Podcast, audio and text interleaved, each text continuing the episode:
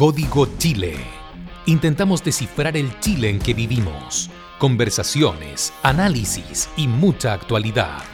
Una presentación de Empresas Balmar, San Francisco de Chequén y Donet y Compañía, Gestión Inmobiliaria.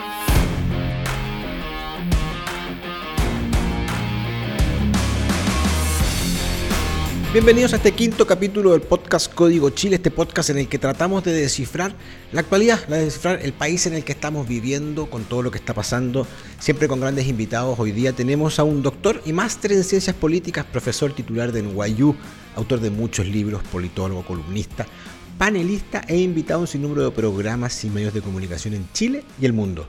Una voz autorizada para hablar de elecciones, partidos políticos y sistemas de gobierno. Bienvenido Patricio Navia a Código Chile.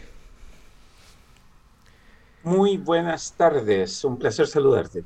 Patricio, vamos a entrar rápidamente en materia. Eh, ¿Cómo describirías tú la relación que el gobierno del presidente Boric ha tenido con el Parlamento? ¿El ministro Jackson se sentirá cómodo cuando llega a su oficina en Valparaíso? Pues las relaciones del Congreso y del presidente son siempre complicadas, especialmente cuando el presidente no tiene mayoría o la coalición del presidente no es mayoría en el Congreso. Pero me parece que ahora van a ser particularmente más complicadas porque eh, el ministro Jackson y el propio presidente Boric se comportaron de manera bastante distinta cuando estaban en el Congreso de lo que ellos esperan se comporte ahora el Congreso. Entonces, en particular, respecto a temas como los retiros de las AFP, tanto Jackson como Boric apoyaron los retiros de las AFP con argumentos muy parecidos a los que ahora está usando el Congreso o los legisladores para apoyar los retiros y ellos ahora están al otro lado de la mesa y están diciendo no, apoyar estos retiros es irresponsable, tomando un poco la posición que había tomado entonces el gobierno del presidente Piñera.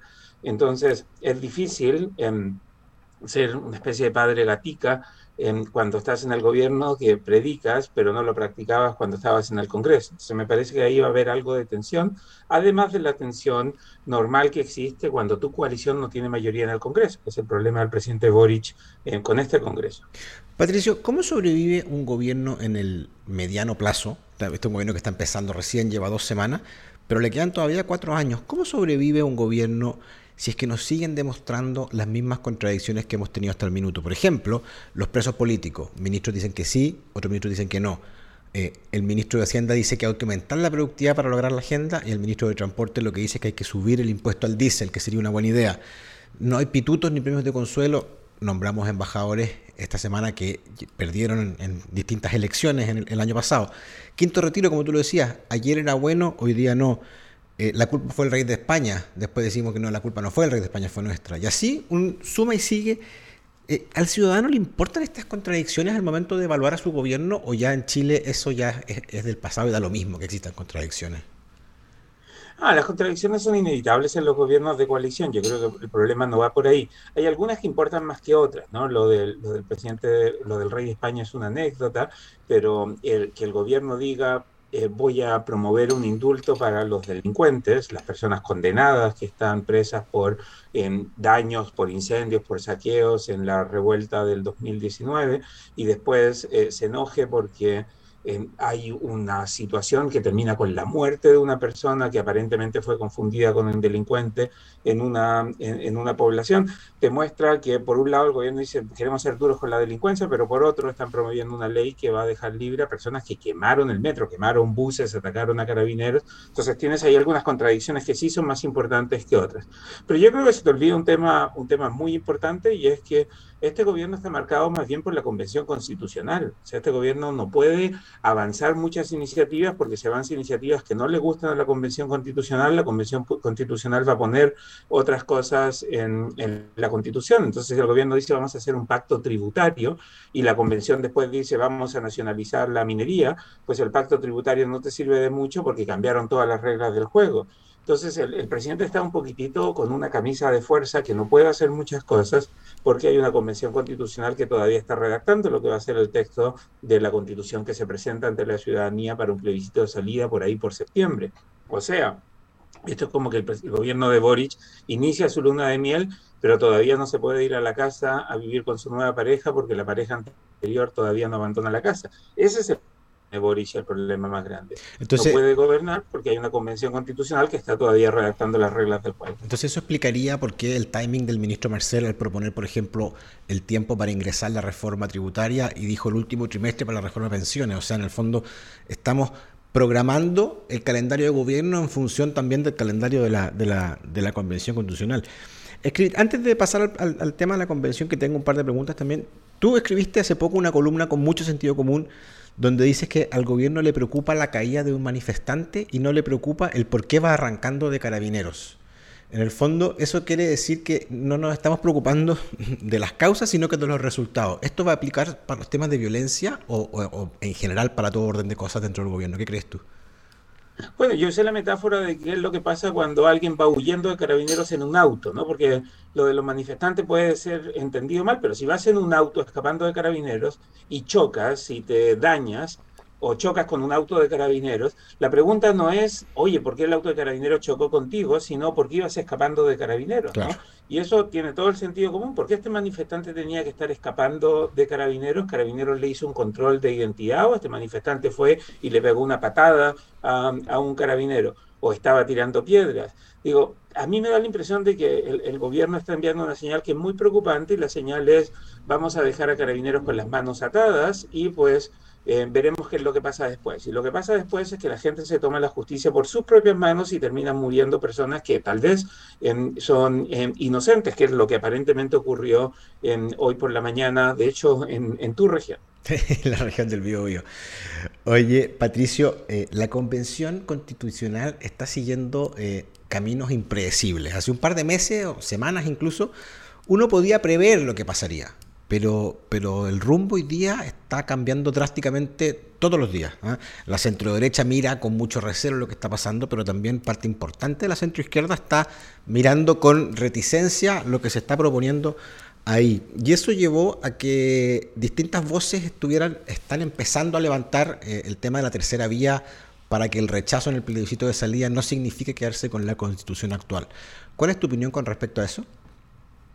Yo creo que lo que está haciendo la Convención Constitucional era perfectamente predecible. O sea, cuando en noviembre de 2019, cuando se llegó a este acuerdo, hubo mucha gente que decía, oye, qué lindo, vamos a tener una constitución minimalista.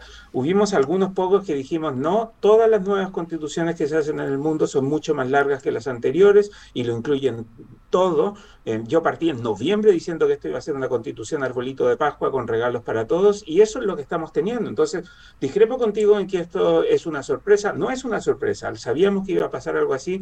Por eso, por cierto, yo me opuse al proceso constituyente, no porque quisiera defender la constitución de Pinochet, sino porque me parece que, contrario a lo que dice el gobierno, las cosas sí pueden estar peor. O sea, la constitución de Pinochet tiene un problema de origen y tiene bastantes problemas que la hacían, que hacían necesario que la arregláramos, pero al final vamos a votar esa casa, ya la votamos, de hecho ya, ya no existe, em, y vamos a construir una casa que se gotea y se va a caer con el primer temblor.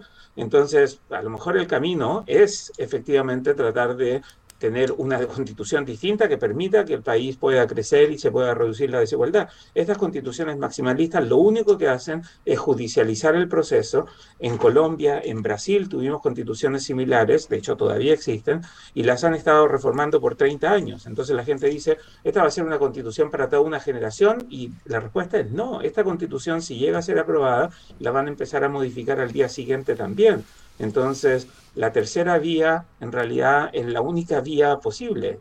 Con esta constitución aprobada o sin esta constitución aprobada, el camino de reformas constitucionales va a ser el camino em, normal para Chile en los próximos años al gobierno de Boric le acomoda esta suerte de ingobernabilidad en la convención, porque resulta de que uno podría pensar que el Frente Amplio es el que está llevando un poco la discusión adentro, pero, pero tampoco se ve así, son más bien los pueblos indígenas, las minorías las que están hoy día marcando la pauta. El gobierno de Boric, ¿qué debiese hacer? Porque, y con esto también digo la otra pregunta, porque hace un par de semanas Atria eh, le pedía al presidente Boric que se metiera en la convención. Y, yo me gusta leer entre líneas, entonces yo creo que soslayadamente eso significaba, le decía, oiga, venga a ordenar la casa, le. Sí,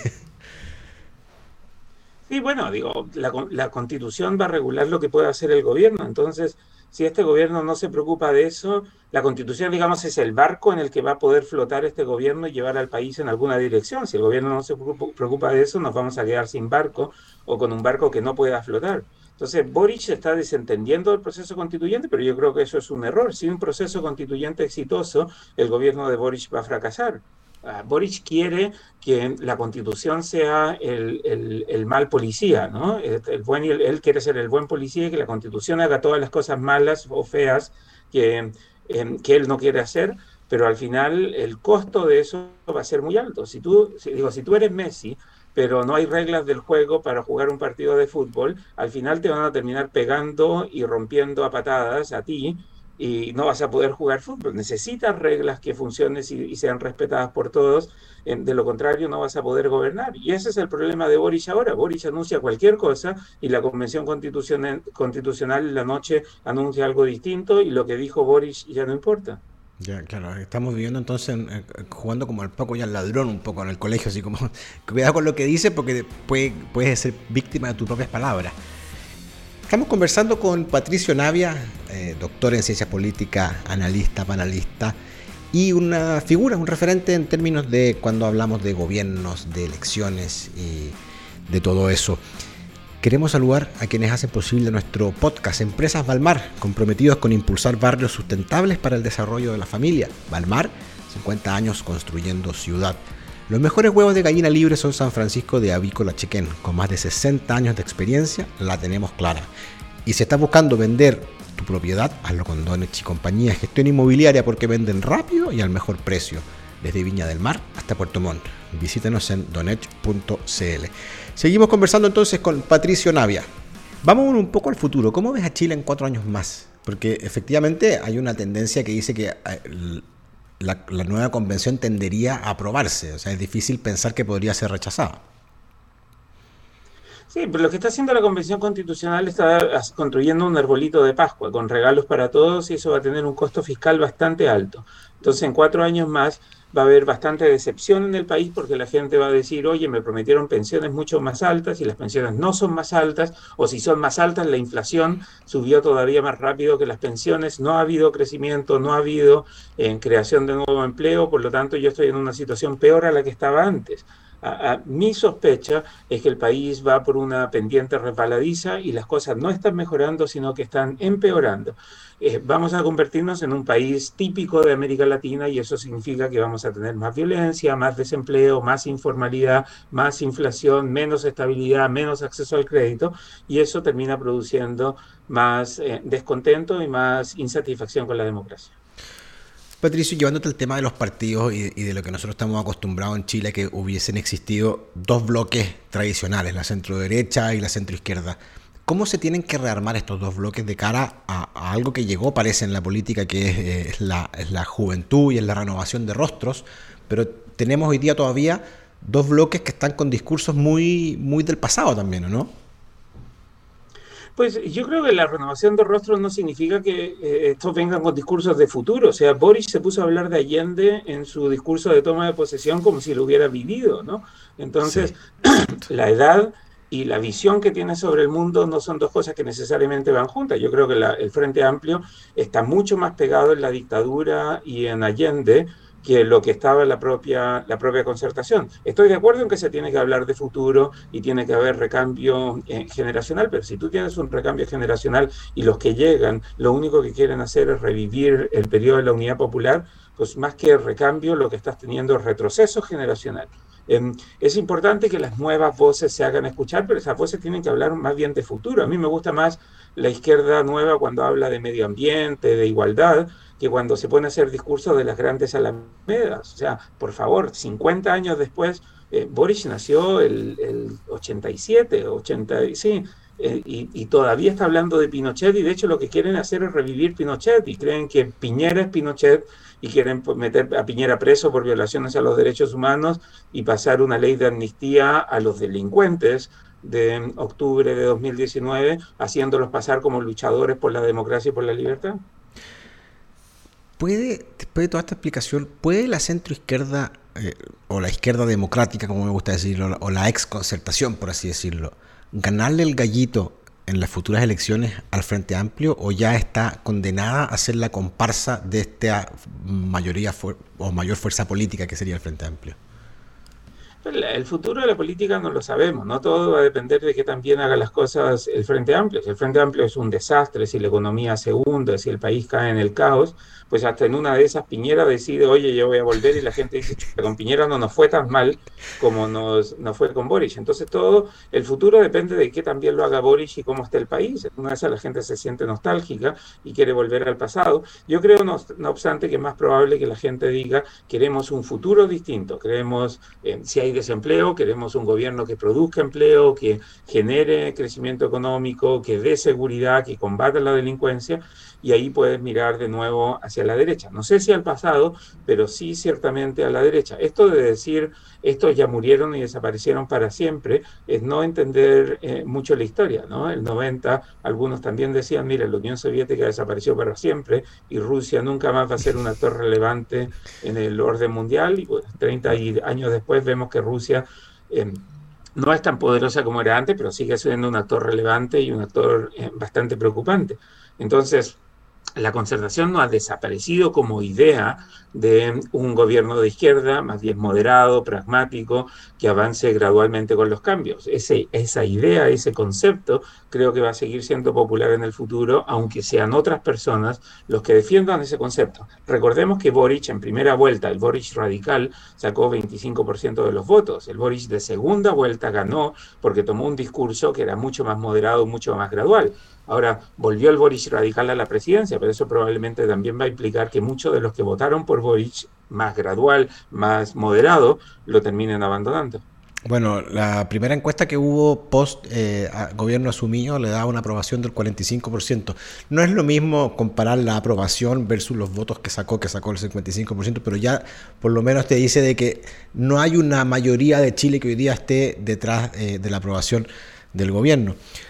Eh, quiero tocar ese punto que tú hablaste eh, del presidente del Boric de primera vuelta versus el Boric de segunda vuelta, porque fue notoria eh, la estrategia de campaña que surgió desde el entorno de Cast para decir, oiga, aquí tenemos un candidato completamente distinto al candidato que teníamos en la primera vuelta.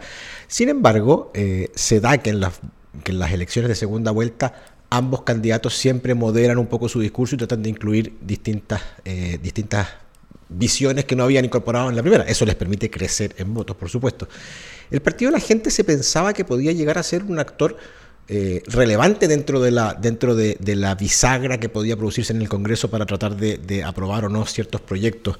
Eh, hasta el momento el desempeño, a mi juicio, no ha sido, no ha sido notorio, al menos no ha sido público, de cómo están articulándose dentro, pero, pero queda la duda de que qué va a pasar finalmente, porque con un Congreso, como tú lo decías al principio, que no tiene la mayoría del gobierno, eh, necesita eh, crecer. Y, ese espacio hasta el momento eh, parece que no se ha visto mucho. los senadores del Partido Socialista le enrostraron al ministro Jackson y le dijeron, oiga, así no se hace la declaración de las urgencias porque se conversa. Y, no, no lo hemos conversado. Entonces, hacia dónde tiene que crecer este gobierno, porque, porque en, lo que, en lo poco que lleva, en, lo poco, en las pocas semanas que lleva, no ha demostrado una actitud de tratar de convencer más allá de sus barreras. Es más, sigue con un discurso como si fuera de campaña. Sí, bueno, eh, dos temas ahí. El primero es que el Partido de la Gente no es un partido, ¿no? Hay gente que se juntó para en torno a París y llegaron algunos de ellos al Congreso con visiones muy personales, muy distintas en todos ellos, por lo tanto es difícil imaginarlos que actúen como partido. Hay gente que se juntó en torno a París, pero con visiones muy, muy distintas. Algunos son más cargados a la izquierda, otros más cargados a la derecha. Por lo tanto, lo más probable es que ese partido termine implosionándose y los legisladores de derecha se vayan con los grupos de derecha y los demás de centro con los de centro, con los de izquierda. Pero el segundo punto en que tú subrayaste, que a mí me parece importante, es que efectivamente el gobierno está actuando más en, en, campaña. Digo, creen que los, los, gobiernos minoritarios pueden lograr que el Congreso vote a favor de sus proyectos si los presidentes son muy populares. Eso pasa en el mundo. Entonces, si el presidente es muy popular, a los legisladores les interesa estar cerca del presidente. Pero si el presidente toma posiciones impopulares, ahí es más difícil. Entonces, los legisladores están diciendo, oye, mira, Boric llegó a la presidencia porque apoyó cuatro retiros de las AFP Así que pues ahora, que a mí también me interesa hacer carrera política en el futuro, pues apoyaré los retiros. Si Boris se quiere oponer, pues que siga el camino de Piñera que se opuso, pero vamos a ver cómo le va. Y, y el gobierno tiene el problema de que hizo algo muy distinto cuando eran parlamentarios de lo que ahora esperan que hagan los parlamentarios. Eso siempre es difícil, digo si tú le dices a tu hijo de 18 años, oye, no fumes y no tomes, mientras tú estás fumando y tomando, pues vas a tener un poco menos de eh, credibilidad precisamente porque le está diciendo, no hagas lo que yo hago. Y eso es lo que está haciendo el gobierno ahora, le está diciendo a los parlamentarios, no hagan lo que yo he hecho. Van a sufrir, eh, entonces no es muy difícil predecir que van a sufrir lo mismo que sufrió la centro derecha que se fraccionó eh, cuando algunos apoyaban los retiros y otros no. Porque ya lo vimos, vimos las cúpulas de los partidos de la coalición de gobierno diciendo nosotros no vamos a apoyar esta medida, pero son las cúpulas, no son los, no son los parlamentarios eh, mismos los que hoy día están eh, opinando sobre eso. Patricio, sabemos que tienes que partir a hacer clases, con tu agenda muy ocupada, te queremos agradecer. Eh, que hayas estado con nosotros en Código Chile. Te vamos a dejar invitado porque vamos a hacer una, próxima temporada. Después, cuando tengamos el plebiscito de salida ya claro, vamos a invitarte de nuevo a conversar sobre los desafíos del futuro. Te queremos agradecer por haber estado con nosotros en Código Chile. Gracias, que esté muy bien. Adiós. Chao, chao. Código Chile. Intentamos descifrar el Chile en que vivimos. Conversaciones, análisis y mucha actualidad. Una presentación de Empresas Balmar, San Francisco de Chequén y Donet y Compañía, Gestión Inmobiliaria